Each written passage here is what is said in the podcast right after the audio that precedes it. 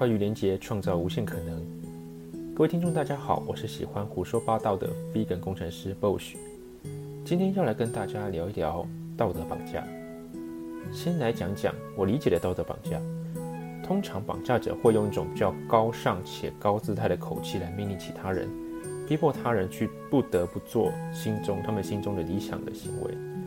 嗯，而且通常绑架者会觉得这是为他人好，认为自己才是最正确的理念，不这么做的话会后悔等等。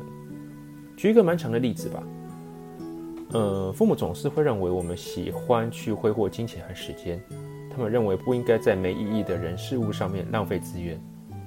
那常常会听到他们说，如果现在年轻不改进，老了就要后悔等等这样的话语。在我们的立场，或许会觉得他们说的是对的，但。他们总是用一种比较高高在上的姿态跟我们说话，这种人，这种类似受人控制的感觉十分不好受。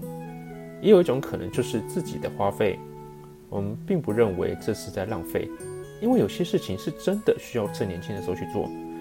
以我为例，我就喜欢去挑战不一样的活动体验啊，去参加暴食啊，参加铁人，不一样的生活等等。也有可能是今年我想利用假日去不一样的地方吃好吃的美食。体验不一样的在地生活等等，但相对于心态保守的人，会觉得这就是在浪费时间、浪费金钱。听到这边，听众应该会对道德绑架者保持一种排斥的心态。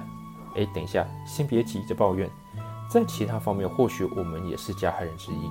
其实我也是近半年才意识到自己也是道德绑架者。以我自己为例，本身有在接触基地训练与体能训练。嗯，怪兽训练中心的何老师曾经在 YouTube 或 Pocket 上面多次呼吁，激励训练对于我们抗老化实质上有很大帮助。在节目上也常引用科学期刊论文、实验方法，以自身教学经验来证明。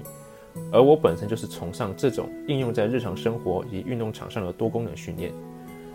嗯，就会觉得这个是每个人此生必修的一个重大课题。在某些层面上，我们确实会受到非激励训练派的质疑。还被认为为何浪费金钱去健身房缴月费，去公园跑步不也是一样在运动吗？等这种反对的意见，这声音此起彼落。但在我们分享认为我们所谓的专业领域知识的时候呢，是不是也一种用非他不可的高姿态来应对？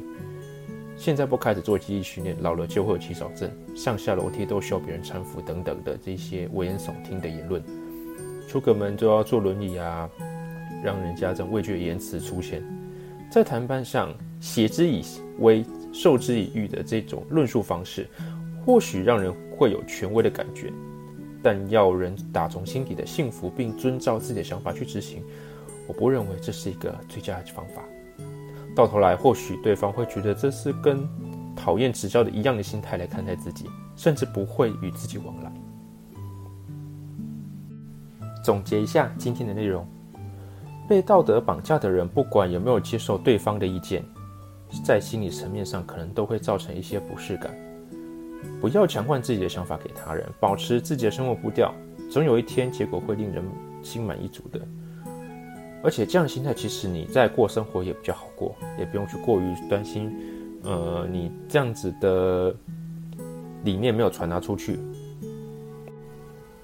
接下来来到今日的第一个分享单元。无肉新生活推广协会主办的活动——台中飞旅行，结合台中十六家 vegan 店家，从美食到日用品，从正餐到下午茶，选物店。而今天我要介绍的是台中飞旅行的旭麦舒食拉面。